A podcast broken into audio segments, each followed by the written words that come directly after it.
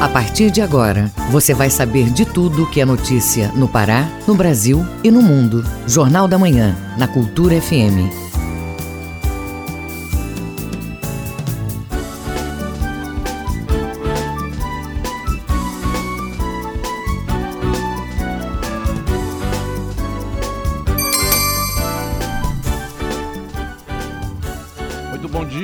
Sete horas na Grande Belém. Bom dia, ouvintes ligados na Cultura FM no portal Cultura. Hoje, sexta-feira, 15 de janeiro de 2021. Começa agora o Jornal da Manhã com as principais notícias do Pará, do Brasil e do mundo. Apresentação minha, José Vieira. Participe do Jornal da Manhã pelo WhatsApp 985-639937. Repetindo, 985-639937 os destaques desta edição. Detran oferece versão digital do certificado de registro de veículos. Governo entrega veículos para distribuição de vacina contra o coronavírus. Número de alertas de desmatamento na Amazônia é o segundo pior em cinco anos. Procon faz balanço de suas atividades realizadas em 2020. Estado e Caixa Econômica garantem recursos para levar água de qualidade a escolas rurais. Secretaria Municipal de Meio Ambiente SEMA monta força-tarefa para desenvolver ações de arborização e paisagismo em Belém. Diese Pará aponta aumento no preço da farinha consumida no estado. Tem também as notícias do esporte. Castanhal contrata jogador revelação para a temporada 2021. Hoje tem decisão no ginásio Miranda Sobrinho. E ainda nesta edição, o Ministério da Saúde vai adquirir mais de 100 milhões de seringas para vacinação contra a Covid-19. Governador do Pará oferece 30 leitos em Belém para atender pacientes do estado do Amazonas. Secretaria Municipal de Meio Ambiente divulgações de arborização da capital paraense. Estas e outras notícias agora no Jornal da Manhã. 7 horas 2 minutos, 7 e 2. O Pará é notícia. Governo estadual, por meio da CESPA, Secretaria Estadual de Saúde Pública do Pará, entregou nesta quinta-feira 36 viaturas que vão ser enviadas para as 13 regionais de saúde do estado. Os carros serão usados na estratégia de vacinação da população paraense contra a Covid-19. A reportagem é de João Paulo Seabra. As viaturas e os veículos especializados na conservação da vacina devem fazer o transporte de inicialmente 320 mil doses destinadas ao Estado. O governador Helder Barbalho falou como os carros serão distribuídos. O Estado do Pará possui 13 regionais em saúde, cada uma receberá dois veículos e a sede da secretaria mais 10 viaturas para ajudar nesta logística e no incremento da infraestrutura da Secretaria de Saúde em todo o estado. Além disto, nós estamos com quatro caminhões isotérmicos para garantir a distribuição, a logística no campo rodoviário com a manutenção térmica, com a temperatura adequada para a conservação da vacina mais três caminhões baús para ajudar na logística de distribuição de seringas e insumos para o processo uh, de vacinação. E vans que também colaborarão, inclusive com o deslocamento de pessoas, de mão de obra para ajudar os municípios nesta vacinação. No monitoramento de casos da Covid-19, algumas regiões preocupam a CESPA, mesmo com um decreto que proíbe a chegada de embarcações vindas do Amazonas, como comenta o secretário de Estado de Saúde Pública, Rômulo Rodovalho. Nós estamos preocupados com o estado do Amazonas.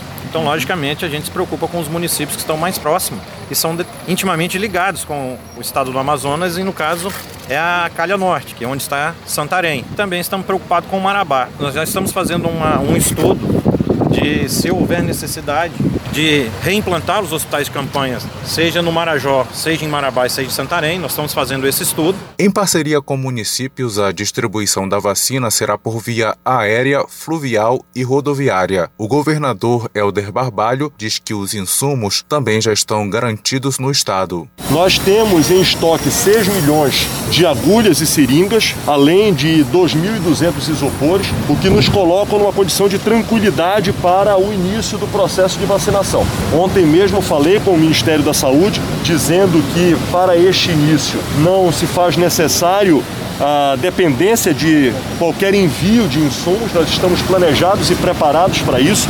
Em reuniões recentes também foram definidos grupos prioritários para vacinação, como lembra o governador. Porém, já adianto, profissionais de saúde, muito provavelmente dentro do grupo de idosos, nós devemos fazer um filtro de faixa etária, ao invés de iniciar com todos com 60 para mais em idade, nós devemos fazer um filtro a partir da quantidade disponibilizada. Nós vamos fazer agora simulações de quantos paraenses têm 80 anos para mais, 75 anos para mais, 70 anos para mais, para que isto possa fechar um número que seja conciliatório com a oferta de vacina, como também índios e quilombolas que compõem esta fase inicial junto com o grupo de segurança. A previsão para o começo da vacina no estado é para o próximo dia 21, com 220 mil doses em um primeiro momento, correspondente ao público-alvo. Profissionais da saúde, idosos de uma faixa etária ainda a ser determinada, índios e quilombolas. João Paulo Seabra, Rede Cultura de Rádio. Terminal hidroviário vai ser reconstruído no arquipélago do Marajó. Confira este e outros destaques no Giro do Interior com Bruno Barbosa. A obra vai ser feita pela Companhia de Portos e Hidrovias do Pará, na cidade de Portel. O novo terminal vai beneficiar a população da cidade que usa a via fluvial como principal acesso para outros municípios. Essa obra está em fase de elaboração do projeto básico e executivo e após essa fase deve ser aberta licitação para contratar a empresa que vai realizar a reconstrução do terminal. No sudeste do estado, a Secretaria de Estado de Transportes, CETRAN, entregou ontem a construção e pavimentação de um trecho de mais de 8 quilômetros de vias em Jacareacanga. A obra beneficiou a vicinal Wilton Borges do Vale que liga a BR-230, a rodovia transamazônica, até o centro de Jacareacanga. O asfalto da vicinal que leva ao aeroporto da cidade também foi entregue. O investimento total foi de 8 milhões de reais do Tesouro Estadual. No Nordeste paraense, a presença constante de táxis de outras cidades na área urbana de Castanhal vai ser alvo de severa fiscalização por parte da Secretaria Municipal de Trânsito. O objetivo é evitar que os taxistas da cidade modelo, que recolhem imposto ao município, continuem sofrendo perdas de receita, o que vem acontecendo nos últimos anos. Bruno Barbosa, Rede Cultura de Rádio. Departamento de Trânsito do Estado, Detran, oferece versão digital do certificado de registro de veículo. Por determinação do governo do Pará, o órgão investe na informatização dos serviços para melhor atender aos usuários. A reportagem é de Tamires Nicolau. A versão digital do certificado de registro de veículos tem o mesmo valor legal do impresso, que ainda vai continuar valendo para quem já o possui. O documento vai ser expedido exclusivamente no formato eletrônico para os veículos adquiridos a partir do dia 4 de janeiro de 2021. O diretor do Detran, Marcelo Guedes, explica outras mudanças. Quem transferir de uma pessoa para outra, quem mudar da placa cinza para a placa Mercosul, é, ou qualquer alteração de característica que altere no documento anterior já vai entrar exclusivamente no modelo eletrônico. Quem tem o modelo anterior, de 2020 para trás, e não passar por nenhuma alteração, não vender, não transferir, segue com seu documento em papel moeda válido podendo utilizar normalmente. Mas essas pessoas também já podem aderir ao documento eletrônico no aplicativo Carteira Digital de Trânsito. Quando o proprietário vender o veículo, ele deve solicitar ao Detran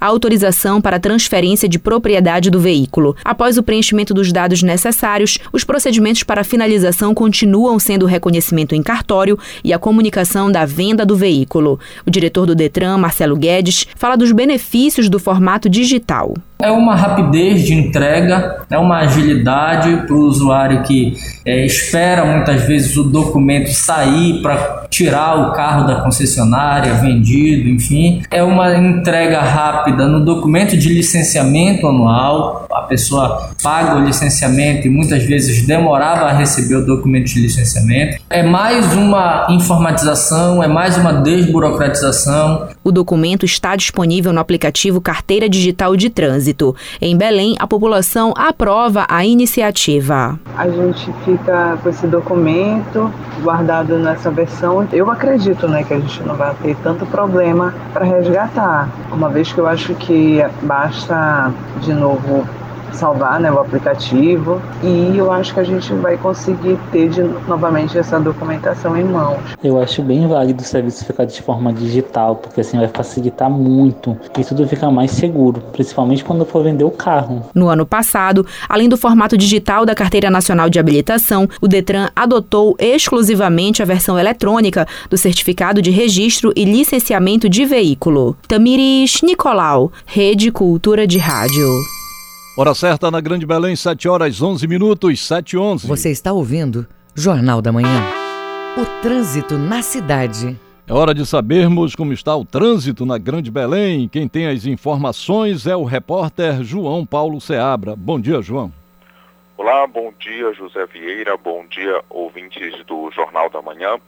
E começamos com as informações do CIOP, o Centro Integrado de Operações da Secretaria de Estado de Segurança Pública, SEGUP, mostrando a Avenida Almirante Barroso no cruzamento com a Avenida Júlio César, no bairro do Souza, com o trânsito já intenso nos dois sentidos da via, porém sem pontos de congestionamento. É, e, sobretudo, e o fluxo está, sobretudo, no sentido São Brás e em um outro trecho da via, no cruzamento com a rua Cipriano Santos, nas proximidades da estação BRT, o fluxo é um pouco mais tranquilo. E na Avenida Augusto Montenegro, por volta do quilômetro 9, isso no bairro do Levilândia, o trânsito ainda é tranquilo nos dois lados, sem muita circulação de veículos e tendo como referência o quartel da Polícia Militar. No bairro do Guamá, a Avenida Bernardo Saião, no cruzamento com a José Bonifácio, continua com o trânsito dentro da normalidade para o horário. Na Avenida Celso Malcher, com a Rua São Domingos, próximo da feira, o trânsito é moderado e sem problema para os condutores. Na DOCA, Avenida Visconde de Souza Franco, o trânsito segue moderado de veículos que estão vindo da Boa Ventura da Silva para ruas do bairro do Marizal e também os que seguem pela própria DOCA em direção ao Ver o Peso. Já na Avenida João Paulo II, com a perimetral, isso no bairro do Curió, o trânsito é intenso, principalmente no sentido de quem está pegando a via para ir para Ananindeua, porém sem congestionamentos. E no bairro de Nazaré, a Avenida Gentil Bittencourt, no cruzamento com a Generalíssimo Deodoro, tem bastante tranquilidade, com poucos veículos passando na via. Na Avenida Doutor Freitas, com a Rômulo Maiorana, no bairro do Marco, o fluxo segue dentro da normalidade. E também temos algumas informações do aplicativo Waze, começando por algumas ruas do bairro do Marizal, em Belém, como por exemplo a rua Diogo Moya, que tem um fluxo moderado e uma velocidade de 16 km por hora, desde um pouco depois do canal da Doca, permanecendo por praticamente seis quarteirões até a travessa 14 de março. E a Oliveira Belo, que é paralela, também tem um fluxo moderado, só que agora desde a travessa 9 de janeiro, seguindo até a Dom Romualdo de Seixas, com uma velocidade média de 14 km por hora. E no bairro de Nazaré, a travessa 14 de abril, tem dois quarteirões com trânsito um pouco mais lento, começando na Avenida Gentil Bittencourt, e a velocidade por lá é por volta de 14 km por hora.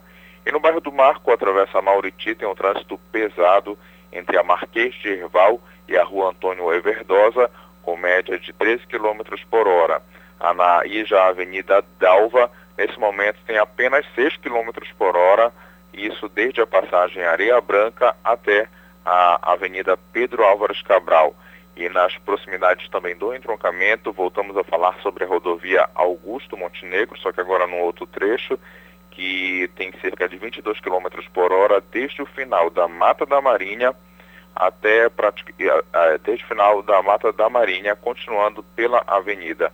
E no centro comercial de Belém, nesse momento, a rua Padre Champagnat tem um trânsito intenso com um pequeno engarrafamento até mesmo porque essa via ela é pequena e desde a Catedral da Sé até a Avenida Portugal. E terminamos falando da rodovia BR-316. Uma boa notícia é que, pelo menos nesse momento, não tem nenhum ponto de congestionamento. É com você aí no estúdio, José Vieira, João Paulo Seabra, para a Rede Cultura de Rádio. Obrigado, João. Agora são 7 horas 15 minutos, 7 e 15. Ouça a seguir no Jornal da Manhã. Governador Helder Barbalho oferece 30 leitos em Belém para atender pacientes do Amazonas. É daqui a pouco no Jornal da Manhã, a gente volta já. Estamos apresentando Jornal da Manhã. Na hora de produzir eventos, contrate serviços profissionais de quem entende e garante qualidade. Chame a MM Produções. Som, projeção, telão de LED, iluminação, DJs, efeitos visuais, informática para eventos e muito mais. MM Produções. O som, a luz e a imagem do seu evento. Fone 33558668 www.mmproduçõesweb.com De segunda a sexta, às duas da tarde, na Cultura FM, Coletânea. Produção e apresentação, Paulo Brasil.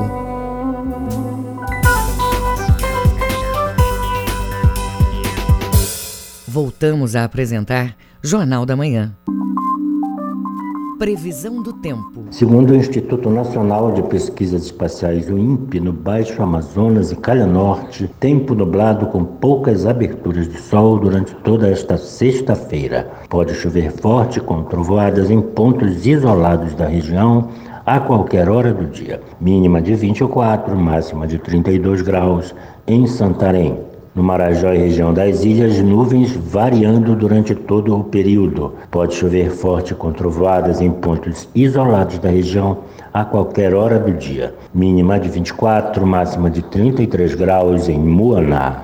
Na mesma região metropolitana de Belém, céu nublado a parcialmente nublado, pancadas isoladas fortes e com trovoadas a qualquer hora do dia em pontos isolados da região, mínima de 23, máxima de 35 graus em Santo Antônio do Tauá.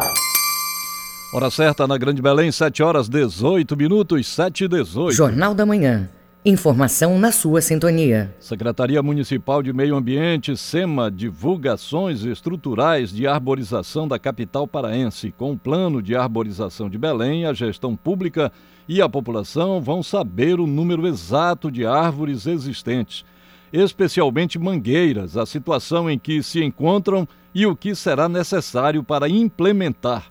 O repórter Marcelo Alencar tem os detalhes. A força-tarefa para avaliar o estado dos vegetais começa neste sábado, dia 16. Um dos objetivos do trabalho é fazer o diagnóstico das árvores, como nos conta o secretário da SEMA, Sérgio Brazão. Essa preparação requer um grande diagnóstico das árvores. Nesse diagnóstico, nós vamos retirar o peso, o perigo ou até mesmo a árvore que esteja em risco de queda. Nesse sábado, nós já vamos fechar gentil no trecho ao lado do cemitério da Soledade.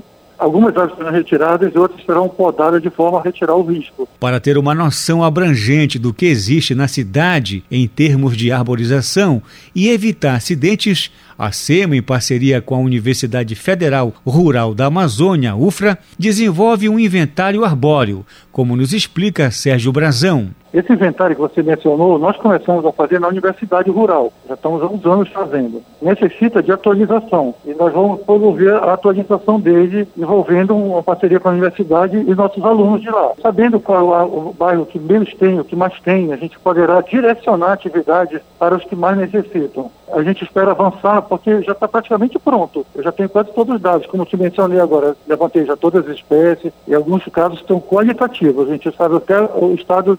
É, que a ave se encontra. Está bastante adiantado. A SEMA também pretende executar ações de prevenção à queda de árvores. No atual inventário, Belém está com cerca de 120 mil árvores. De acordo com o levantamento feito pelo IBGE, dentre as cidades grandes do Brasil, com mais de um milhão de habitantes, a capital paraense está em último lugar em arborização. Marcelo Alencar, Rede Cultura de Rádio. Número de alertas de desmatamento na Amazônia é o segundo pior em cinco anos. Os dados são do Instituto de Pesquisas Espaciais, INPE.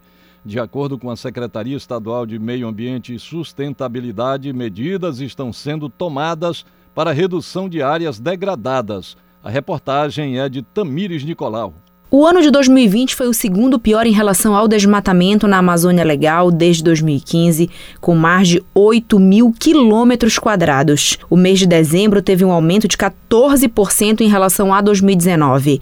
O secretário estadual de Meio Ambiente, Mauro Ode Almeida, comenta o trabalho realizado no Pará. A gente tem conseguido baixar o desmatamento nas áreas que nós nos a, a fazer, que seria as áreas de jurisdição estadual, os empreendimentos em que o Estado licencia. Né? Então, nesse aspecto, nós temos uma redução até comprovada pelo INPE de 14%. Só que mês a mês nós tivemos três meses importantes aí, agosto, setembro e novembro, nós tivemos uma diminuição, sendo que um dos meses nós tivemos 60% de, diminuição na, no momento em que a gente está fazendo a operação. A gente pode se alegrar com isso? Não, a gente tem uma satisfação contida de que nossa parte nós estamos fazendo, mas que também temos a consciência de que precisamos de apoio, precisamos de coordenação federal, precisamos do envolvimento do municípios para que a gente possa ter um melhor resultado. A Amazônia Legal corresponde a 59% do território brasileiro e engloba a área de oito estados: Acre, Amapá, Amazonas, Mato Grosso, Pará, Rondônia,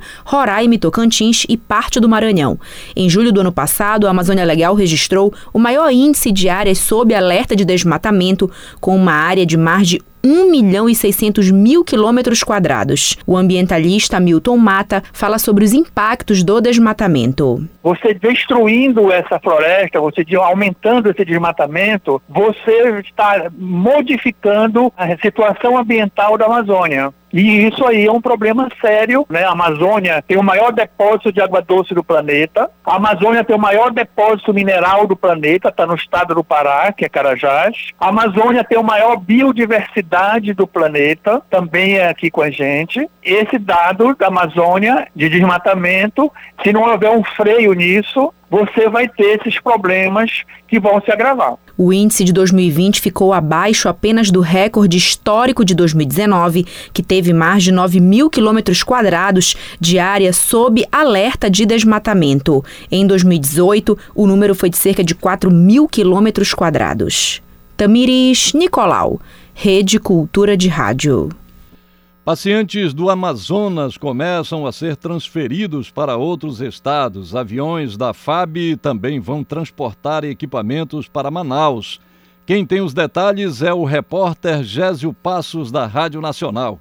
Por causa da superlotação dos hospitais em Manaus, um plano de cooperação entre o governo do Amazonas e o governo federal vai transferir 235 pacientes com a Covid-19 para unidades de saúde de outros estados. Segundo o governo amazonense, 100 pacientes serão transferidos para hospitais universitários federais no Maranhão, Piauí, Rio Grande do Norte, Goiás e Distrito Federal.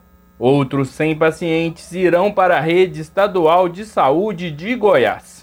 Durante a coletiva em Manaus, nesta quinta-feira, o secretário de Atenção Especializada do Ministério da Saúde, Coronel Franco Duarte, disse que os pacientes serão transferidos para hospitais com todas as garantias. Assistência clínica para o voo o tempo todo, para que o paciente siga com segurança. E as especialidades imprescindíveis dos médicos e enfermeiros a bordo, no mínimo duas equipes para 20 profissionais. A higienização da aeronave é de suma importância e os ventiladores de transporte e os cilindros para que o paciente ele tenha todo o acesso ao oxigênio durante todo o transporte. A EBSER, empresa que administra os hospitais universitários federais, informou em nota que vai disponibilizar 150 leitos em nove estados, 22 deles de UTIs, para os pacientes de Manaus.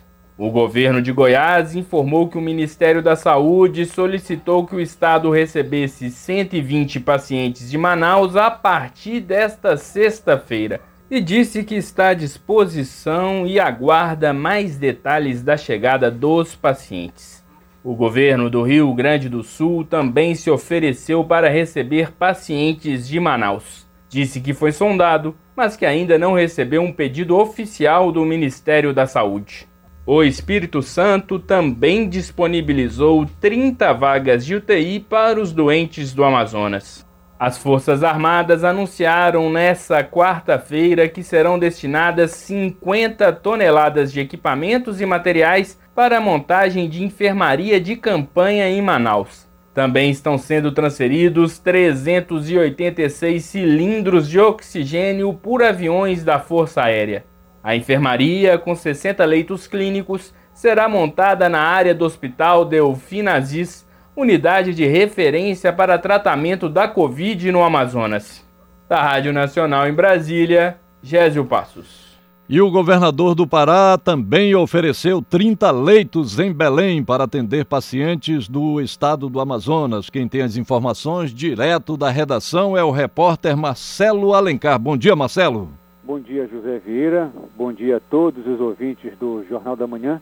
É isso mesmo, Vieira o governador do Pará, Helder Barbalho, MDB, anunciou na noite desta quinta-feira, dia 14, que vai disponibilizar 30 leitos para atender pacientes do Amazonas com Covid-19. Vera, o anúncio foi feito pelas redes sociais oficiais do governo do estado. Segundo Helder Barbalho, o acordo foi acertado com o governador do Amazonas, Wilson Lima, PSC, na comunicação, o governador Helder Barbalho disse, abre aspas, fiz contato com o governador Wilson Lima, do Amazonas, oferecendo 30 leitos em Belém a pacientes em tratamento da Covid. Toda a minha solidariedade aos irmãos amazonenses neste momento tão difícil e muito delicado. Fecha aspas. Vera, a capital do Amazonas, Manaus, vive infelizmente um colapso no sistema de saúde devido ao crescimento vertiginoso de casos da Covid-19. De acordo com dados do consórcio de veículos de imprensa, a média móvel de mortes cresceu 187% nos últimos 14 dias.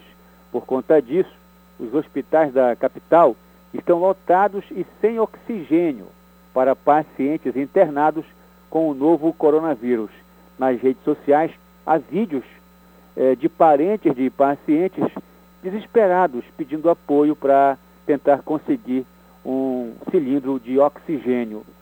E a gente sempre lembra a importância da utilização da máscara, do álcool em gel e principalmente do distanciamento social. Atitudes como estas salvam vidas. Marcelo Alencar, diretor da redação para o Jornal da Manhã, volta no comando José Vieira. Obrigado, Marcelo. Agora são 7 horas 28 minutos, 7 e 28. O Mundo é Notícia. Ouça agora o que é destaque no mundo no Giro Internacional com Cláudio Lobato. No Chile, as infecções pelo coronavírus aumentaram 36% em uma semana e as autoridades anunciaram nesta quinta-feira o registro de um total de 18 casos da variante britânica todos rastreados a dois voos vindos da Europa. O Ministério da Saúde ordenou quarentenas para comunas no sul do Chile em meio a um surto geral no país, que foi um dos mais atingidos pela pandemia na América do Sul. No último dia, foram registrados 4.177 novos casos e 90 mortes, totalizando 656.712 infecções e 17.294 óbitos. Também foram identificados esta semana dois casos com a cepa britânica em passageiros de um voo da Air France que chegou ao país em 4 de janeiro. Dos 18 infectados, 15 são viajantes, 13 do voo Ibéria e 2 da Air France, e 3 são pessoas que tiveram contato com alguns deles assim que chegaram a seus destinos no Chile. O ex-primeiro-ministro italiano Silvio Berlusconi está hospitalizado em Mônaco desde a última segunda-feira depois de sofrer um problema cardíaco, informou nesta quinta-feira o médico particular do político de 84 anos, Alberto Zangrillo. O líder da Força Itália, que tem o marca-passo desde 2006, estava na cidade de Valbonne, perto de Nice, na França, quando se sentiu mal. O médico relatou que optou por levá-lo imediatamente para o Principado por não considerar prudente transferi-lo para a Itália. Berlusconi foi infectado pelo coronavírus em setembro e internado com pneumonia bilateral no Hospital San Raffaele em Milão, mas recebeu alta dois dias depois. Em novembro, ele sofreu uma recaída que o impediu de comparecer a uma audiência no Tribunal de Milão, onde está em andamento o julgamento Rubiter III o tribunal está investigando se o ex-premier conseguiu comprar o silêncio das testemunhas de julgamento de suas polêmicas festas para que não depusessem contra ele. Antes disso, em 2016, ele foi operado por uma grave insuficiência na aorta. Cláudio Lobato, Rede Cultura de Rádio. Hora certa na Grande Belém, 7 horas 31 minutos, 7 e 31. Ouça a seguir no Jornal da Manhã. Hoje tem decisão no ginásio Miranda Sobrinho. Castanhal contrata revelação para a campanha deste ano. É daqui a pouco no Jornal da Manhã, gente. Volta já. Estamos apresentando Jornal da Manhã. ZYD 233, 93,7 MHz. Rádio Cultura FM uma emissora da Rede Cultura de Comunicação. Fundação Paraense de Rádio Difusão, Rua dos Pariquis, 3318. Base operacional, Avenida Almirante Barroso, 735, Belém, Pará, Amazônia, Brasil. Voltamos a apresentar Jornal da Manhã. Tábuas de marés. Segundo o Centro de Hidrografia da Marinha do Brasil, em Salinas, Marudaia, Algodual, maré enchendo com um pré-mar previsto às 9 h 05 da manhã e baixa mar às 3 h 25 da tarde. Na ilha de Mosqueiro, maré enchendo com ponto máximo previsto às 15 para 1 da tarde e baixa mar às 7 horas da noite no Porto de Belém, maré enchendo, com pré-mar previsto às 8h35 da manhã e baixa-mar a 1h15 da tarde. No Porto de Vila do Conde, em Barcarena, maré vazando, com baixa-mar prevista às 15 para as 9 da manhã e pré-mar às 15 para as 2 da tarde. No Trapiche de Breves, na Ilha do Marajó, maré enchendo, com ponto alto previsto às 8 e 10 da manhã e a baixa-mar às 3h15 da tarde. Hora certa em Belém, 7 horas 33 minutos, 7h33. Jornal da Manhã. Você é o primeiro a saber. Esporte. Hoje tem decisão no ginásio Miranda Sobrinho da Tuna. Castanhal contrata a revelação para a campanha de 2021. Essas e outras do esporte agora com Alexandre Santos. E nós começamos com o amadorismo, definida a nona rodada do torneio Cidade de Belém de Basquete Master para este domingo no ginásio Moura Carvalho do Paysandu, que fica na Avenida Nazaré, às nove da manhã. Primeiro jogo, Dove Lopes dos Santos, Henrique Ramos, Antônio Jorge e Marcelo Viana, e fechando a rodada, Admar Menezes e Paulo Sebastião. Rick Ramos lidera a competição com 15 pontos. Hoje tem clássico pelo campeonato de futsal. Manuel dos Santos Alves. Um clássico decisivo hoje, a grande pedida em Belém para quem gosta de futsal. Trata-se da categoria de veteranos ainda no calendário de 2021 da Federação de Futsal do Pará. Enquadra Paysandu Ituna às 9 horas da noite no ginásio Miranda Sobrinho. É o jogo de ida pela decisão do primeiro turno dessa categoria. Esta é a primeira decisão que vai acontecer na administração do novo presidente da Federação de Futsal do Pará, Davi Leal, eleito no início do mês de dezembro para substituir o histórico presidente Paulo José. A Federação de Futsal do Pará que, devido à pandemia, não conseguiu encerrar as competições do calendário de 2020 dentro da temporada. Menos mal que o campeonato da categoria principal, pelo menos, foi concluído. Troféu que acabou ficando com a SMAC.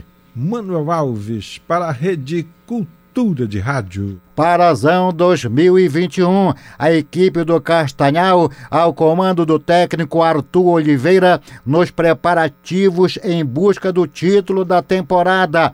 A diretoria contratou o atacante Igor Quadrado. Ele tem 25 anos, destaque do Parazão do ano passado, atuando pela equipe do Itupiranga. Depois de jogar no futebol do Iraque, o atleta está de volta a Belém do Pará. Estou muito feliz por estar de volta ao Brasil. Venho agradecer a oportunidade é, de estar fazendo parte de, dessa equipe, que é o Castanhal.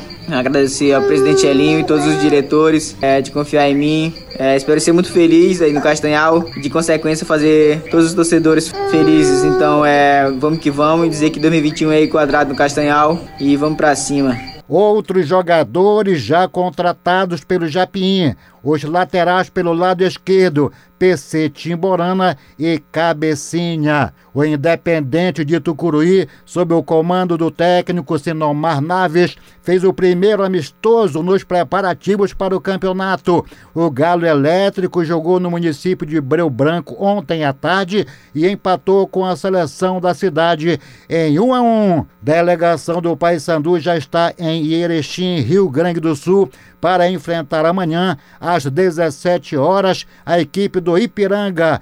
Hoje à tarde, o time faz um trabalho recreativo e em seguida regime de concentração. O técnico João Brigatti pode confirmar a seguinte onzena para tentar vencer e carimbar o acesso: Paulo Ricardo, Tony Perema, Micael e Bruno Colasso, Anderson Uchoa, o Edson Reis e Juninho, Nicolas William Barros e Jefinho. No Bainão, o time azulino finaliza os preparativos hoje para enfrentar amanhã, às 17 horas, a equipe do Londrina no Mangueirão.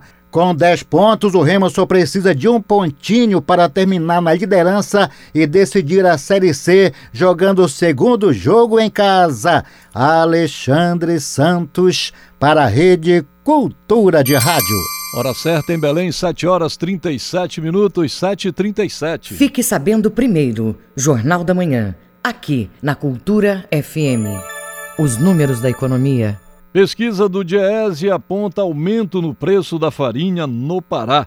A alta acumulada nos itens da cesta básica em 2020 foi bem superior à inflação e a farinha é um dos produtos que impulsionaram esse reajuste, como nos conta o repórter Isidoro Calixto. O custo de vida dos paraenses continua entre os mais altos do país, em grande parte puxado pelas altas sucessivas no preço da alimentação. O balanço do Diese Pará é referente ao preço da farinha nos últimos meses. O aumento causa impacto no bolso do consumidor. O reajuste acumulado nos preços da cesta básica dos paraenses em 2020 foi superior à inflação, alcançando quase 21%. E a farinha faz uma importante diferença, garante Everson Costa, coordenador coordenador técnico do Diese. A cesta básica do Pará encerrou o último mês do ano no valor de 500 reais, uma elevação de preço de mais de 20% no acumulado de janeiro a dezembro. E entre esses produtos que apresentaram reajustes expressivos de preços, até mesmo a nossa farinha de mandioca consumida diariamente aí em composição inclusive de vários outros pratos e combinações, também ajudou aí a engrossar esse caldo da caristia. A versão Costa explica os principais motivos para a alta no preço da farinha no estado do Pará. Nós temos na cadeia de produção da farinha de mandioca uma série de atravessadores em todo o Pará. Nós também temos aí, para além disso, isso questões climáticas, de sazonalidade que interferem, mas também boa parte dessa produção ainda é artesanal. Então, esses fatores reunidos é, fazem com que a formação de preço final aos consumidores ela fique bastante elevada. Como na cesta básica, a previsão de consumo mensal da farinha de mandioca por trabalhador no Pará é de 3 quilos. O gasto total em dezembro de 2020 com a aquisição da farinha atingiu R$ 20,88. A Everson Costa fala da importância importância de fortalecer a cadeia produtiva da mandioca para que a população siga tendo acesso ao produto com qualidade e preço justo. Que a gente possa ter um direcionamento no fortalecimento e fazendo com que a geração de emprego e renda também possa ser um outro item importante para além da redução e equilíbrio nos preços de um produto que é tão paraense, que é tão genuíno e da qual nós somos líderes na produção. Isidoro Calixto, Rede Cultura de Rádio. Procon Pará apresenta balanço dos atendimentos em 2020. O movimento contempla os registros de reclamações de consumidores paraenses no período de janeiro até dezembro de 2020. Ao todo foram 13 mil atendimentos. Mesmo durante os primeiros desafios gerados pela pandemia do novo coronavírus, o PROCON não parou enquanto órgão de defesa do consumidor. O repórter Marcelo Alencar traz as informações. Entre atendimentos na sede em Belém e polos do interior com fiscalizações em loco, foram 13.611 procedimentos. Desse total, cerca de 760 viraram processos, destaca o coordenador do PROCON Pará, Renan Lobato. Ou seja, viraram um procedimento onde nós ainda daremos ou já demos uma resposta ao consumidor. As principais reclamações feitas junto ao PROCON no Pará em 2020 foram fornecimento de energia elétrica, fornecimento de água, preço abusivo, juros e cadastro de inadimplentes nos cartões de créditos. As empresas de telefonia e os bancos também estão na lista de reclamações dos consumidores. O coordenador do PROCON, Renan Lobato, explica que os resultados só foram possíveis graças às parcerias que garantiram o êxito dos trabalhos. O PROCON do Estado do Pará, ele tem uma parceria muito grande com, com vários órgãos. É Delegacia do Consumidor, é Defensoria Pública, Ministério Público, Vigilância Sanitária, é Ministério da Agricultura, a Depará, dentre outros órgãos. Essa parceria é importante porque o PROCON não pode ultrapassar o limite de sua fiscalização, não pode ultrapassar sua competência. Então, quando a gente trabalha junto com outro órgão, a gente consegue deixar a fiscalização, o consumidor mais amparado legalmente falando e com isso dando soluções mais precisas e concretas e corretas na relação de consumo. O trabalho do PROCON não tem objetivo de multar, o dever do órgão é o compromisso com a aplicação da penalidade necessária quando o fornecedor descumpre a lei. Marcelo Alencar, Rede Cultura de Rádio. Vamos agora aos indicadores econômicos do dia com Cláudio Lobato. O Ibovespa, principal indicador da Bolsa de Valores brasileira, abre o pregão de hoje em alta. O índice encerrou as negociações de ontem com valorização de 1,27% aos 123.480 pontos. As ações da Embraer lideraram os ganhos na bolsa com 8,48% de alta. Na outra ponta, os papéis da Natura caíram 1,66%.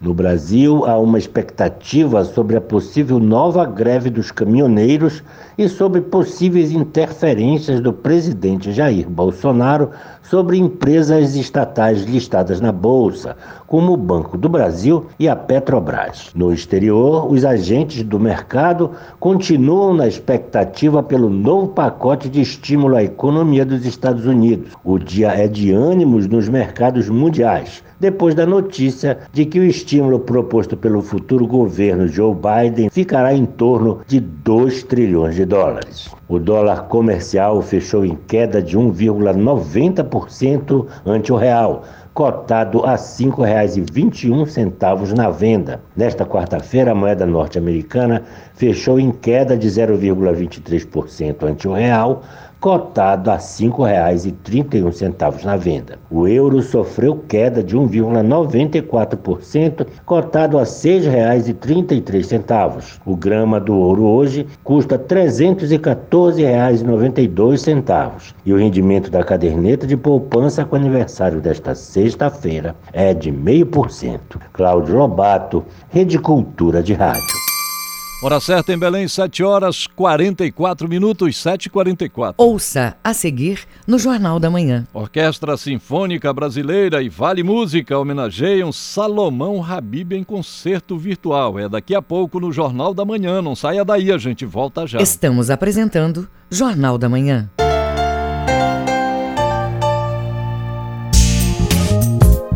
A pandemia não acabou. O vírus continua circulando. Evite usar a máscara no queixo ou na boca. O uso correto da máscara é protegendo o nariz e a boca. Cuidar da sua saúde é proteger a todos. Cultura, rede de comunicação. Baladas, folks e blues, a música pop de Elder F, cantor e compositor de Castanhal. Eu sempre tive um entendimento que os meus trabalhos eles tinham que ter uma diferença entre eles, assim, e sempre foi assim. Meu trabalho com Suzana era diferente do trabalho com Ataque Fantasma, com Espoleta Blues, e não foi diferente também no, no meu projeto solo. A música pop radiofônica de Elder F no Brasil brasileiro, este sábado sete da noite. Voltamos a apresentar Jornal da Manhã. Previsão do tempo. Segundo o Instituto Nacional de Pesquisas Espaciais, o INPE, no nordeste do Pará, nebulosidade variável durante toda esta sexta-feira. Pancadas localizadas, fortes e controvadas em pontos isolados da região a qualquer hora do dia, mínima de 22 e máxima de 34 graus em Baião. No sudoeste do estado, dia de muitas nuvens e poucas aberturas de sol. Pancadas de chuvas isoladas, fortes e com trovoadas a qualquer hora do dia em pontos isolados da região. Mínima de 22, máxima de 31 graus em Novo Progresso. No sudeste paraense, céu com nuvens intensas e curtas aberturas de sol. Pode chover forte com trovoadas a qualquer hora do dia em pontos isolados da região. Mínima de 23 e máxima de 31 graus em Dom Eliseu. Hora certa na Grande Belém, 7 horas 47 minutos, 7 e 47. Jornal da Manhã. Informação na sua sintonia. Política. Ministro da Saúde, Eduardo Pazuello, afirma a gestores municipais a provável data para início da vacinação contra a Covid-19. Acompanhe na reportagem de Yuri Hudson, da agência Rádio Web. O Ministério da Saúde garantiu a prefeitos que a vacinação contra a Covid-19 no país pode começar no próximo dia 20, quarta-feira da próxima semana. Eduardo Pazuello se reuniu nesta quinta com integrantes da Frente Nacional de Prefeitos em Brasília.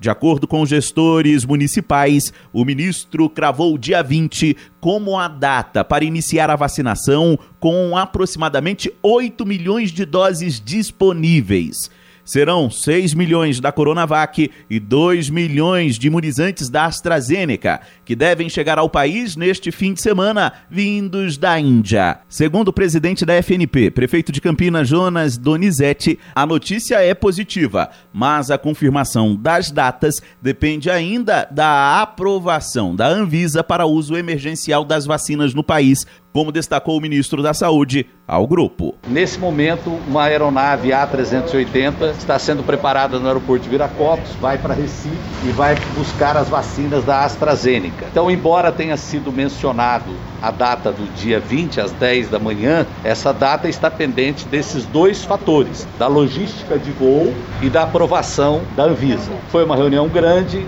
e eu confirmo a informação baseado nessas duas condicionantes que o ministro passou. Ainda de acordo com os prefeitos, o ministério garante que não haverá priorização de capitais para a distribuição das vacinas.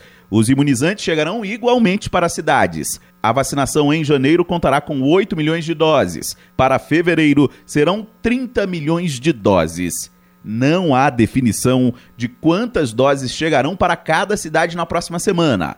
Pazuello relatou aos prefeitos que no primeiro grupo a receber as vacinas agora em janeiro estão profissionais de saúde, idosos em asilos e indígenas, depois idosos acima de 75 anos. Agência Rádio Web de Brasília, Yuri Hudson.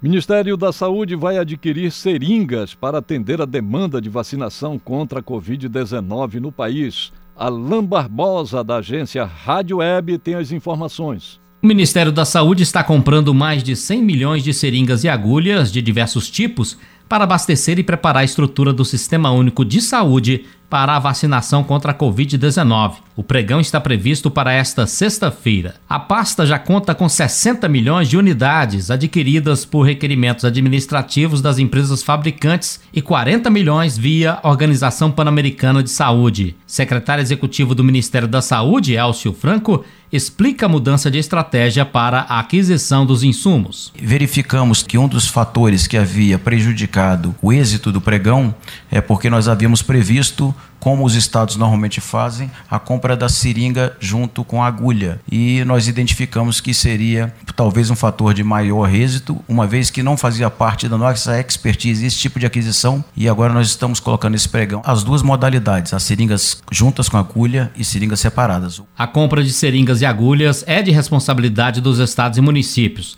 No entanto, devido ao cenário de emergência em saúde pública, o Ministério da Saúde está utilizando o seu poder de compra para fazer as aquisições. O país já conta com mais de 80 milhões de seringas e agulhas em estoques nos estados. Desde agosto do ano passado, a pasta vem articulando para adquirir insumos essenciais para a vacinação. No entanto, os processos de compra na administração pública leva cerca de três meses até que seja concluído. Elcio Franco também destacou a logística para a distribuição da vacina, assim que um imunizante for autorizado pela Anvisa. Porque a vacina sai de um centro logístico, seja no Rio de Janeiro, a vacina da Fiocruz, seja de São Paulo, a vacina do Butantan, e ela vai ser deslocada para as secretarias estaduais, desta para os municípios, e até chegar nos pontos mais remotos vai demorar um pouco, mais evidentemente, dependendo do modal, pode ser até o fluvial, de forma que tenhamos a vacina, como ocorre com todas as campanhas de vacinação anuais do nosso Programa Nacional de Imunizações. Ela chega nesses 5.570 municípios. O Ministério da Saúde tem se reunido com entidades representantes dos fabricantes de seringas e agulhas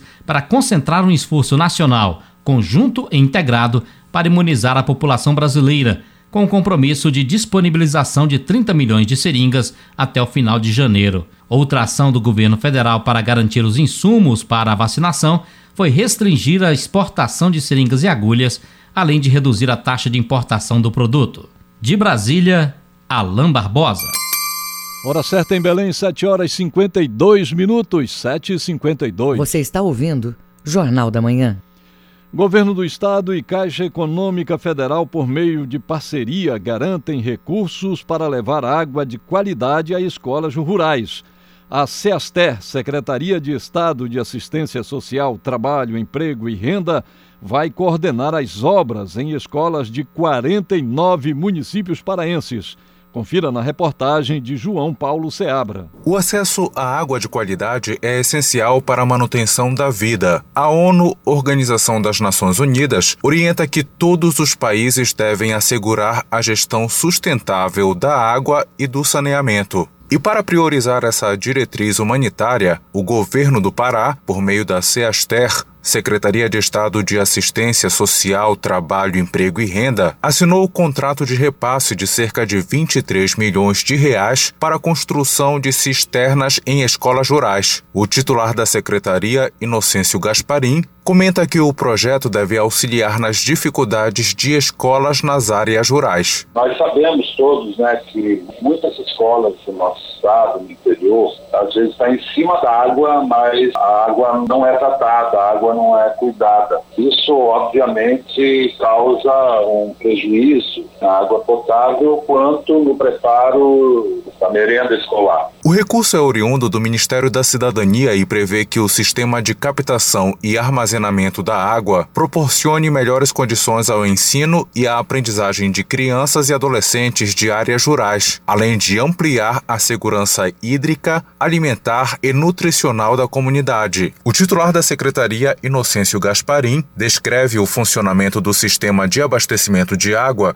e os benefícios que serão gerados. Agraciaram o nosso estado com 825 escolas. É um equipamento de, de uma torre com duas caixas de 5 mil litros, uma recebe a água, tem um sistema de filtragem e cai para a água, para a caixa seguinte, de onde será utilizada a água para o consumo da, dos estudantes, né, das crianças, adolescentes e professores, o corpo técnico de cada escola. O Ministério da Cidadania ainda realiza modificações no projeto e o número de escolas paraenses beneficiadas pode ser aumentado. João Paulo Seabra, Rede Cultura de Rádio. Agenda Cultural. Orquestra Sinfônica Brasileira e Vale Música homenageiam Salomão Habib em concerto virtual. A iniciativa é parte de um programa de parceria entre a Orquestra Sinfônica Brasileira e orquestras jovens de outros estados. A reportagem é de Cláudio Lobato.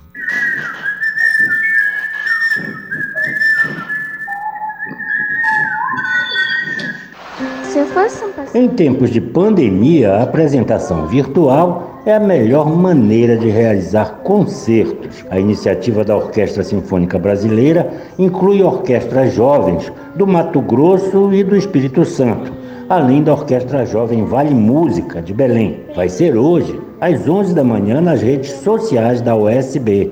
O coordenador artístico da Orquestra Sinfônica Brasileira, Nikolai Sapundiev, fala sobre esta edição do projeto. Para nós da Orquestra Sinfônica Brasileira, trabalhar com os projetos da Vale Música em Belém do Pará, Corumbá, Mato Grosso do Sul e Serra Espírito Santo sempre foi motivo de grande orgulho e alegria. Sempre viajávamos ou recebíamos os alunos aqui em residências com grande prazer, mas este ano que passou isso não foi possível por causa da pandemia. Ainda assim, nós continuamos nos conectando através da música. Realizamos todas as nossas atividades virtualmente e agora, neste mês, a USB lança alguns vídeos de culminância desse grande projeto uh, que são realizados pelos professores e os jovens dos projetos da Vale Música, exclusivamente com o repertório brasileiro. As apresentações feitas desde a quarta-feira são o resultado de aulas virtuais dos jovens músicos da Orquestra Vale Música com grandes instrumentistas integrantes da USB. O regente da orquestra jovem, Renan Cardoso, detalha como foi realizado o projeto. Além de toda essa experiência, né, de como viver no meio profissional, de como se comportar em uma orquestra profissional, de como você passar de uma orquestra jovem para uma orquestra profissional, digamos assim, os alunos puderam ter a experiência de participar de uma gravação profissional, né, uma gravação de uma peça em um formato profissional, com músicos e editores profissionais. As gravações foram feitas cada um na sua casa, e nessa edição o projeto homenageia o concertista e compositor paraense Salomão Habib com a música Cantiga das Penas, como revela o regente Renan Cardoso. A USB pediu para preparar um arranjo para a orquestra inteira, né, para a orquestra sinfônica, da música Cantiga de Pena, do compositor Salomão Habib um violonista e compositor paraense. Com 16 anos de existência, o projeto Vale Música, mantido pela Fundação Amazônia de Música, já formou mais de 1.200 músicos profissionais e atende atualmente a 280 crianças e jovens com ensino e aprendizagem da música. O concerto é hoje às 11 horas da manhã nas redes sociais da Orquestra Sinfônica Brasileira. Vale a pena conferir. Cláudio Lobato, Rede Cultura de Rádio. Livre, livre, é feliz, mas contente é o passarinho. Hora certa em Belém, 7 horas e 58 minutos. Termina aqui o Jornal da Manhã desta sexta-feira, 15 de janeiro de 2021. A apresentação foi minha, José Vieira. Se você quiser ouvir essa ou outras edições do Jornal da Manhã, é só acessar a conta do Jornalismo Cultura no castbox.fm. Outras notícias você confere durante nossa programação. Fique agora com Conexão Cultura. O JM volta amanhã às 7 horas. Uma excelente sexta-feira para você.